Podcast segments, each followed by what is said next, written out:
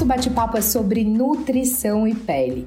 Nesse episódio, a gente vai abordar as principais dermatopatias em cães e como uma boa alimentação com uma dieta adequada podem sim auxiliar nos tratamentos dermatológicos. É claro que essa conversa só estaria completa com a nossa convidada especial, doutora Ana Cláudia Balda, dermatologista veterinária, já uma habituê aqui no VetSmart, né? Bom, e para ampliar ainda mais os nossos conhecimentos, eu recebo também a doutora Tabita Tamara Sabichuk, doutora em nutrição animal, que nos trará dicas preciosas e anotem aí sobre como garantir a adesão dos tutores a estes tratamentos. Este episódio tem o patrocínio de Fino Trato.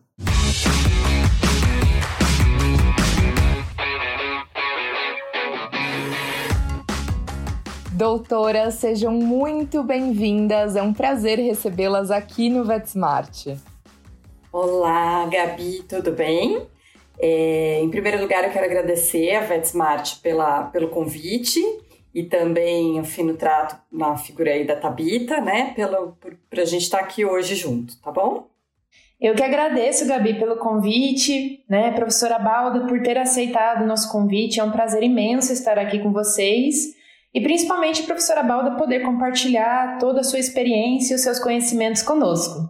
Bom, e que a pele é um dos principais órgãos do corpo e possui a importante função de proteção, a gente já está cansado de saber. Porém, ela precisa estar íntegra para realizar a sua ação de barreira. Doutora, e aí eu queria ver com você se a gente pode te chamar de doutora. Para a gente iniciar o nosso bate-papo de hoje, que tal a gente começar abordando um pouco da importância da nutrição da pele? Perfeito, Gabi. Quanto ao doutora, não tem jeito, né? A Gabriela sempre me chama de doutora, então pode chamar como você quiser, tá bom? Ai, gente, não tem jeito, me perdoa. Mas eu vou tentar, eu vou chamar de balda. Tá perdoada, fica tranquila. Bom, a nutrição é, é, muito importante, porque essa barreira cutânea, ela está correlacionada em relação à integridade com diversos fatores, né, diversos componentes é, do alimento que esse paciente come. Então, principalmente é, o paciente que é dermatopata, essa barreira, ela precisa de ômegas, de uma série de, de minerais e de muitas coisas que vão auxiliar na integridade. Num paciente rígido, isso já é importante para que a pele cumpra a função dela de proteção. Num paciente que já tem defeito de barreira cutânea, porque a gente vai abordar algumas doenças aí que estão diretamente ligadas à integridade da barreira ou à falta de integridade dela, é mais ainda, né? E aí não só nessas doenças, mas em qualquer dermatopatia, ele precisa receber uma nutrição adequada para que essa pele consiga exercer a função fisiológica dela. E a alimentação, ela também tem grande influência na busca dessa pele saudável? Com toda certeza, Gabi. A nutrição tem uma grande influência, sim, na busca de uma pele saudável. A pele, vamos lembrar, ela é o maior sistema do organismo do animal. Então é fundamental elaborarmos uma dieta pensando numa boa nutrição global, né? E principalmente também na saúde de pele e pelo porque afinal os nossos os tutores, né, os nossos clientes, eles querem que o seu animal esteja saudável, com pelo e pele brilhante. É, então vamos lembrar qual que é a, o, o objetivo da nutrição de cães e gatos. O objetivo principal é a nutrição ideal, ou seja, além de atender às exigências nutricionais, né, a gente é, elabora um produto seguro, um alimento seguro, para promover saúde e qualidade de vida a longo prazo. Então, por isso que é importantíssimo fornecer um alimento completo e balanceado. Né? O alimento completo e balanceado é a nossa garantia que aquele cãozinho, aquele gato, estará comendo, estará recebendo todos os nutrientes necessários e em perfeito equilíbrio, por isso que é balanceado. Né? Para nós não termos nem problemas com a deficiência e nem com o excesso de certos nutrientes.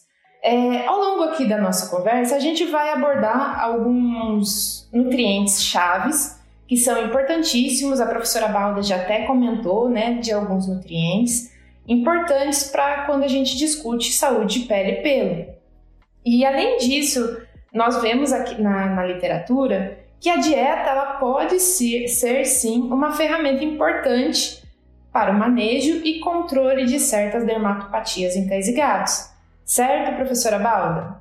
Bom, esses componentes, é, é a gente lembrando, né, que a barreira cutânea é formada aí por ceramidas, colesterol, é, ácidos graxos livres, então a gente tem uma série de componentes, é, filagrinas, esfingosinas, ceramidas, que devem ser é, repostos para que esse paciente mantenha essa barreira uh, um pouco mais normal, porque é óbvio que o dermatopata ele nunca vai ter a barreira 100%, né? Isso mesmo. Bom, e falando mais especificamente sobre as principais dermatopatias em cães e gatos, quais podem ser essas possíveis origens, doutora? Bom, Gabi, em termos de ocorrência, uh, no cão, a gente vê as dermatites alérgicas como as primeiras aí em termos de uh, rotina dermatológica. A gente tem muitas doenças bacterianas e fúngicas que são secundárias aos quadros alérgicos também, como piodermites, malacesiose, uh, dermatites parasitárias, que hoje a gente vê menos na rotina, tá? Então, focando nas dermatopatias alérgicas, pensando em ocorrência. Primeira causa de alergias em cães, dermatite alérgica picada de ectoparasitas. A segunda, dermatite atópica, que é, é essa alergia a, geralmente a inalantes e ácaros de poeira, principalmente nas, nas maiores, é, nos maiores centros urbanos aí. E só em terceiro a gente vai ter a dermatite trofalérgica ou hipersensibilidade alimentar, tá? Então, uh, as proteínas, que geralmente têm peso molecular maior, estão correlacionadas com hipersensibilidade alimentar. Nos felinos, a gente tem um quadro um pouquinho diferente. Primeira causa também dermatite alérgica aplicada de ectoparasitas, e em segundo lugar, a gente tem aí as trofalérgicas ou hipersensibilidade alimentar. E só em terceiro, os quadros de dermatite atópica, né? Então, em distribuição aí uh, no gato é mais comum a gente ter alergias alimentares do que uh, nos cães. Porém, assim, é importante a gente entender como é que isso acontece. Então, uh, o paciente ele fica alérgico ao que ele come todos os dias e pode ser uma ração de ótima qualidade. Isso não tem relação nenhuma com o quadro de alergia. O que desencadeia esse processo alérgico é uma predisposição genética e que está ligada à exposição muito prolongada a uma mesma fonte proteica, tá? Então não é culpa da ração, mas é uma consequência uh, dessa conjunção de fatores, desse animal ter predisposição à alergia e comer uma proteína por um tempo muito prolongado, porque às vezes os tutores eles têm ou a sensação de que ele está dando uma ração ruim, né? Ou que essa ração é, é alguma coisa diferente que ele administrou. E na verdade é uma predisposição do paciente, tá? Ou seja, a ração não é o principal vilão das alergias em cães e gatos, como a gente costuma ouvir por aí, né? Não é, e assim, é muito importante que o clínico tenha essa noção, a gente repor essa barreira, porque a dermatite atópica, além da exposição é, ao alérgeno, esses cães geneticamente eles têm uma fragilidade de barreira cutânea. Então, em geral, tem diminuição de filagrinas, esfingosinas, ceramidas, o que permite que essa barreira vamos dizer assim, que ela seja mais aberta, mais permeável, né? Então a nutrição, como a gente falou lá no comecinho, vai ser importante para reconstituição. Claro que isso tem um limite, né? Mas ela é muito importante.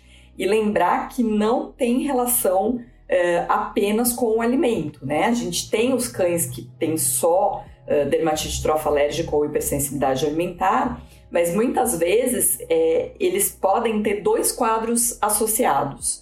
E aí sim Nessa dermatite atópica, onde há defeito de barreira cutânea, a nutrição ela precisa ser muito olhada, né? Precisa ser uma nutrição de alta qualidade para que ele consiga refazer essa barreira. E os diagnósticos, pessoal, de alergia alimentar, eles devem ser feitos com rações hidrolisadas, porque é a hidrólise que vai fazer com que esse peso molecular se torne mais baixo. E aí sim a gente consegue dizer se esse paciente tem uh, um quadro relacionado à alimentação ou não. E se ele for submetido à dieta caseira, o que a gente vai conversar um pouquinho melhor, é, na verdade ele tem que comer uma proteína inédita, ou seja, que ele nunca ingeriu anteriormente. Muito boa a sua colocação, professora Balda. E em relação a essa, essa questão de testar com animais diversas proteínas inéditas, né, que ele nunca teve contato na sua vida, é um teste longo? Tabita, essa é uma pergunta super importante até para o clínico geral, né, que não está tão habituado com paciente dermatológico, porque é um teste muito longo e é um teste de exclusão. Então, a comunicação com o tutor explicando isso é super importante, porque é um período assim que a gente não pode usar qualquer medicação antipruriginosa para controle e é um teste realmente. A gente vai fazer tentativa e erro, né? Vai submeter esse paciente a oito semanas de dieta. Então, lembrando, né, que tem que ser a hidrolisada ou a proteína inédita. E aí sim, depois desse período, eu consigo dizer se ele efetivamente tem dermatite trofalérgica, alergia alimentar ou não. Então, isso tem que ser muito bem comunicado para o tutor, que é um teste de exclusão e é um teste demorado, né? Que vai requerer paciência da parte desse tutor. Então, ele precisa manter dois meses com essa dieta hidrolisada ou com a proteína inédita. Bom, e aí, quando finalmente a gente fechou esse diagnóstico, qual é a melhor maneira de orientar esse tutor pensando na adesão ao tratamento? Porque esse é um gap muito grande, né, doutora? Sem dúvida, Gabi, você já tá me chamando de doutora de novo, mas tudo bem. Tô fazendo o é... meu melhor, eu não consigo. tudo bem, tudo bem. Vamos lá. Eu vou te chamar de doutora também, então assim, não, quem não, sabe não. fica mais parecido. então, Gabi, assim, eu acho que esse é um ponto crucial porque a gente precisa, na verdade, explicar muito bem para o tutor o que a gente vai fazer, o que a gente espera e o que vai acontecer nos próximos passos, né? Então vamos supor que a gente esteja no passo da dieta, tá? Esse paciente ele pode voltar ótimo, ele pode voltar parcialmente bem se ele tiver duas associações de quadros alérgicos, ou ele pode voltar absolutamente igual ao início da dieta. Então, eu acho que essa expectativa é que é super importante é, que a gente tire um pouco do tutor, né? Então, chegue falei, ó, oh, Gabi, seu cão, ele pode ter alergia alimentar, mas pode ser que ele tenha dermatite atópica. E aí também a gente leva muito em conta raça, idade, porque a gente sabe que os cães de raça definida e muito jovens, eles têm muito mais dermatite atópica do que alergia alimentar, né? Então, nesse ponto, eu acho que é muito importante é, que esse responsável entenda o que vai acontecer. Então eu tenho que falar: olha, a gente vai fazer uma dieta, pode ser que ele responda, pode ser que não. Então talvez daqui oito semanas eu chegue para você e fale: olha, Gabi, é, seu cão não respondeu justamente porque ele não tem alergia alimentar. Ele tem um quadro genético que a gente chama de dermatite atópica, e dentro disso está envolvido é, um defeito de barreira cutânea. E aí a gente tem um outro direcionamento nutricional, que não é evitar a proteína, mas sim promover uma dieta muito rica nutricionalmente, né? Então pensar no ômega, nas proporções aí de EPA, DHA, uh, nos ácidos graxos livres. Então, em toda a, a reposição nutricional para que a gente tente minimizar esse defeito de barreira, tá? Eu acho que é importante Claro que a gente não vai explicar dessa forma, né? Mas a gente explicar numa linguagem muito acessível para esse tutor e dizendo que a nutrição é importante, que o defeito é na proteção da pele. Acho que a, a comunicação aí é o fator primordial. Doutora, e o investimento por parte do tutor, né, esses valores do tratamento, eles também podem ser um fator chave? Como que você lida com essa questão? Gabi, eu até vou citar um caso que eu estava conversando um pouquinho antes da gente começar oficialmente aqui com a Tabita. É, a gente tem todas as situações, né? Então é muito comum que a gente tenha aquele tutor que está disposto a pagar absolutamente qualquer coisa e fazer uh, o melhor, mas eu tenho aquele tutor que também está disposto, mas que às vezes ele não tem condição financeira, né? Então aí a gente tem que oferecer algo que ele consiga fazer. É, eu há duas semanas eu atendi um cãozinho que estava no final de uma dieta super premium aí uh, hidrolisada e a tutora veio com essa questão. Ela falou: puxa, e agora? Como é que eu faço para continuar? E aí eu falei para ela, olha, uh, como ele não está tendo melhor, a gente consegue excluir o diagnóstico de alergia alimentar. Mas eu preciso que a senhora mantenha para ela uma dieta de boa qualidade. E aí ela colocou exatamente isso, mas eu não tenho condição financeira uh, de manter nesse valor que a gente está fazendo. E aí a gente conversou sobre possibilidades, né? Manter uma dieta de boa qualidade, mas que seja acessível para esse tutor, porque a nutrição ela é um foco terapêutico também para o paciente com dermatite atópica, como a gente já conversou. E para esse tipo de paciente, na verdade, para esse tipo de tutor, a pode ser uma boa opção, Tabita? Pode sim, Gabi, com toda certeza. Nós temos alimentos da linha Finotrato, tanto prêmio especial quanto super prêmio. Nós vamos comentar daqui a pouquinho sobre a Prime Sensitive, que é uma excelente escolha no caso, como a professora Balda falou, desse paciente dela. Que bacana, Tabita! E pensando nos desafios clínicos e na manutenção da saúde em geral, o que, que vocês consideram uma nutrição ideal? Então, aqui eu gostaria de comentar sobre alguns nutrientes chaves, como a proteína. Né? Pele e pelo é formado por cerca de 90% de aminoácidos, principalmente aminoácidos sulfurados, como a metionina e a cistina. Então, a, a pele como um todo, devido ao turnover normal que ocorre nas células da pele, gera uma demanda de concentração de proteína. Né? Segundo a literatura, estima-se que cerca de 30% do requerimento diário de proteína do animal seja destinada para isso. Então, por isso é importante fornecer um alimento com um bom aporte desses aminoácidos, boas fontes proteicas, Afinal, a gente sabe que nem toda proteína, as proteínas elas são diferentes entre si, com composição de aminoácidos diferentes entre si e com boa digestibilidade, certo? Outro nutriente também importantíssimo que a professora Balda já até comentou são os ácidos graxos essenciais, que são é um tipo de gordura né, que o organismo dos animais necessitam Alguns até conseguem produzir, mas não em quantidades suficientes para atender às exigências. Então, por isso que é importante a gente suplementar né, na dieta, que vai, nós teremos excelentes benefícios, além de auxiliar algumas respostas imunológicas nos tratamentos que esse animal pode estar passando ou né, esses desafios que o organismo está, está vivendo. Aqui então nós podemos citar o ômega 3 e o ômega 6 que não só é importante eles estarem na dieta, mas também que estejam no correto balanceamento. O que nós vemos na literatura é que eles permaneçam numa relação de 5 a 10 para 1, ou seja, 5 a 10 de ômega 6 para 1 de ômega 3. Os ômega 3, EPA e DHA, eles desempenham um papel anti-inflamatório, pois são precursores de eicosanoides, e os quais, por sua vez, resumidamente, são moléculas imunorreguladoras. É, o zinco é importante né, na formação de pele pelo, e altas quantidades desse mineral são demandadas, pois ele participa da síntese de proteína e também possui ação cicatrizante. Além disso, também é essencial para um bom funcionamento do sistema imune e respostas inflamatórias normais. Algumas vitaminas também são importantes pensando em saúde de pele e pelo, como a vitamina A. Né? Ela participa do crescimento de células que ficam na camada mais externa da pele, na, na queratinização.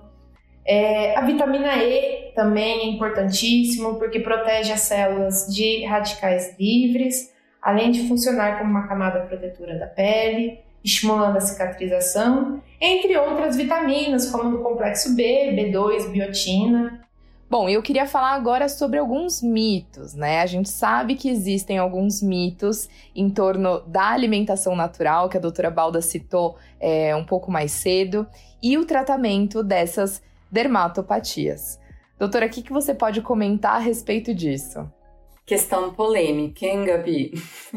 Essa gente... sempre é polêmica, gente. Sempre, sempre. E aí eu queria colocar dois pontos, né? Eu acho que assim, tem um ponto que é o fator. Uh, do quadro alérgico, e essa é uma polêmica entre os veterinários, porque eu não sei se vocês já ouviram falar sobre isso, mas tem toda uma discussão se no momento do diagnóstico da hipersensibilidade alimentar a gente usa comida caseira ou usa ração, né?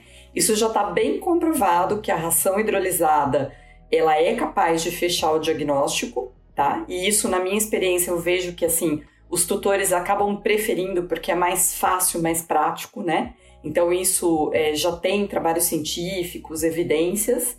E o outro ponto, eu até estava conversando com um nutrólogo é, há um tempo atrás sobre isso, é o perigo da gente começar a ver doenças nutricionais, né? Porque a Tabita colocou muito bem sobre a importância da qualidade da proteína, a fonte proteica que a gente tem que utilizar para esses animais. É, obviamente, o pelo, a pele é formado de proteína, então precisa de uma fonte adequada. E a gente tem uma série de outras coisas. Então, imaginem um paciente recebendo alimentação natural, ele vai precisar de complementação de minerais, né? O zinco é super importante, de ácidos graxos, e aí, como a Tabita já falou, uh, ômega 3 e proporções adequadas aí de EPA, DHA, vitaminas, é, enfim. Será que esse tutor ele vai fornecer uma alimentação natural com um nutrólogo por trás para fazer todo esse equilíbrio, eu acho que esse é o ponto, né? É, não é a alimentação. É a minoria dos casos. Exato, não é o problema não é a própria alimentação, mas como vai ser feito esse equilíbrio. E se a gente pensar numa formulação em ração, é, isso é muito mais garantido, né? Em termos de qualidade e tudo mais, que até que a Tabita complemente aí. Perfeita colocação, professora Balda. Alguns pontos né, que a professora discutir, destacou, eu gostaria de, de discutir. É, alimentação caseira, ela deve ser proposta e formulada por um profissional qualificado, né, um médico veterinário, um zootecnista, um nutrólogo, porque a, quem for fabricar, quem for formular essa dieta caseira, ela deve seguir passos que a indústria segue hoje. Né? Então, é, nós seguimos uma série de legislações do mapa, então essa empresa deve ser registrada. Então, essas empresas elas devem seguir também as boas práticas de fabricação e ter bons controles de qualidade. Né? Hoje não vai só ter boas práticas de fabricação, nós vemos ferramentas é, como a PPCC, que é a Análise de Perigos e Pontos Críticos de Controle, é, utilizados amplamente na, na indústria PET. Então, que vai garantir um alimento seguro, um alimento completo, um alimento balanceado. Né? Além de todos os POPs que nós temos na questão de seleção e análise de ingredientes, né? controle da limpeza, controle de pragas. Então, são cuidados né, e legislações que devem ser seguidas para garantir com que o produto seja seguro e tenha a sua função, que é de nutrir o animal. Bom, no final, o foco é ter um alimento de boa qualidade, com segurança alimentar, era o que a gente estava falando exatamente agora, e, é claro, balanceado. Tabita, finalmente, quais produtos da Finotrato a gente pode indicar para um cão diagnosticado com dermatopatia, que foi o grande foco aqui hoje dessa nossa conversa. Bom, Gabi, nós temos uma excelente linha de produtos é, da família Finotrato, tanto no segmento prêmio especial como no segmento super prêmio. Mas hoje, especialmente, eu gostaria de comentar sobre a Finotrato Prime Sensitive. E, primeiramente, eu gostaria de destacar que ela não é um alimento coadjuvante, um alimento hipoalergênico. Então, como a professora Balda comentou, esse alimento hipoalergênico ele é indicado para animais que estão em processo de diagnóstico ou para animais que já foram diagnosticados com alergia alimentar clássica. Então, para todos os outros casos, né, dermatopatias, atopias, é, nós indicamos a Finotrato Prime Sensitive. A ideia do produto, ela não é nova no mercado. Já existem alguns produtos entre segmento é, de coadjuvante e alimentos é, completos, balanceados. No entanto, a Finotrato Prime Sensitive ela é um produto do segmento prêmio especial, ou seja, tem um excelente custo-benefício.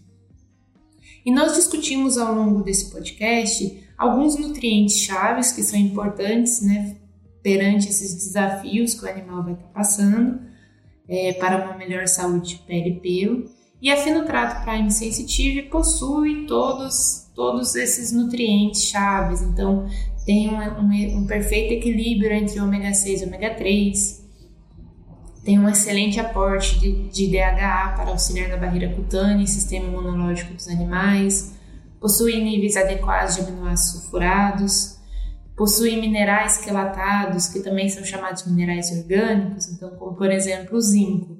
Ele está ligado a uma molécula orgânica como um glicinato, o que pode facilitar a absorção. Tem excelente aporte de vitaminas e além, é claro, como todos os produtos da família Finitrato, possuem uma excelente digestibilidade e palatabilidade.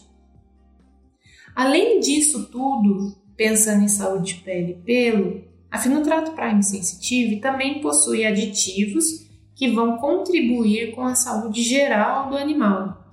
Então, aditivos como hexametafosfato de sódio, pensando em saúde oral, prebióticos, fibras especiais, pensando numa melhora da saúde intestinal, assim como yuca e zeólita, que também vão contribuir para a formação de fezes sequinhas, com menos odor.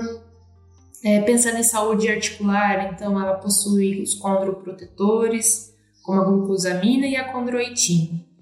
Então, professora Balda, Gabi, é um produto de excelente qualidade e muito completo.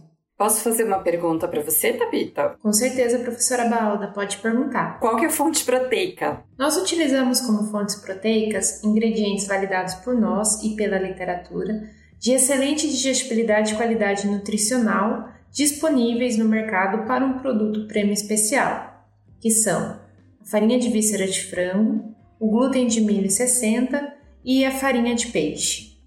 Bom, então só deixando bem claro, o produto ele não tem uma indicação para diagnóstico, mas para esse paciente que não é alérgico a essa fonte de proteína, pode ser uma boa opção. É isso que eu entendi, doutora Balda? É isso mesmo, doutora Gabi. A gente então pode usar para o paciente, eu não aguento, vou te chamar de doutor, para o paciente que você tem certeza que não é alérgico a essas fontes que foram citadas, né? Então, frango, milho, isso tem que ser descartado com a hidrolisada é, ou dieta de eliminação. E eu acredito que para todas as outras dermatopatias, pensando na questão é, da reposição aí de barreira cutânea e benefícios para pele e para pelo. E só para lembrar todo mundo que está nos escutando, todas essas informações técnicas sobre os produtos Finotrato estão disponíveis na nossa plataforma do VetSmart. Então é só entrar lá através do showroom deles ou digitar na nossa busca o nome do produto e lá vocês vão ter todas as informações necessárias, é, as apresentações disponíveis, as indicações, as contraindicações. Então é sempre muito bacana dar uma checada nisso, né, Tabita? Com certeza, Gabi. Nós temos também no nosso site as redes sociais e também temos uma equipe é, de, de médicas veterinárias disponíveis para tirar dúvidas, esclarecimentos, orientações. Então, estamos aí à disposição. Bom, e além de ser essencial para a rotina dos nossos colegas médicos veterinários, falar sobre dermatologia veterinária é sempre um assunto muito interessante, pelo menos para mim, e eu confesso que eu ficaria aqui horas nesse bate-papo, ainda mais com duas profissionais incríveis, que é tão gostoso de trabalhar. Então eu queria agradecê-las, doutora Balda, ou Balda, como ela prefere ser chamada, e Tabita, muito obrigada pela presença de vocês. Tenho certeza que hoje o pessoal está saindo desse nosso bate-papo é, com muito mais propriedade no assunto. Então, muito obrigada. Eu super agradeço aí o convite da Finutrato e do VetSmart. Com a Gabi, a gente já está bem acostumada a trabalhar junto, né, Gabi? E assim, é sempre um prazer estar conversando sobre dermato, que obviamente é o meu tema favorito aí. E agradeço a audiência também, o pessoal que ouviu o podcast. Obrigada, professora Balda, por ter aceito o nosso convite. Foi um prazer imenso conversar com vocês. Realmente, Gabi, a gente passaria horas e horas falando sobre isso. Então, queria agradecer imensamente aí a parceria do VetSmart. É, é, é muito importante né, ter, nós termos materiais, informações com confiança, né, com, seguras, para a gente poder seguir aí no dia a dia. Obrigada, meninas! É isso, pessoal. Cuidem-se e até a próxima.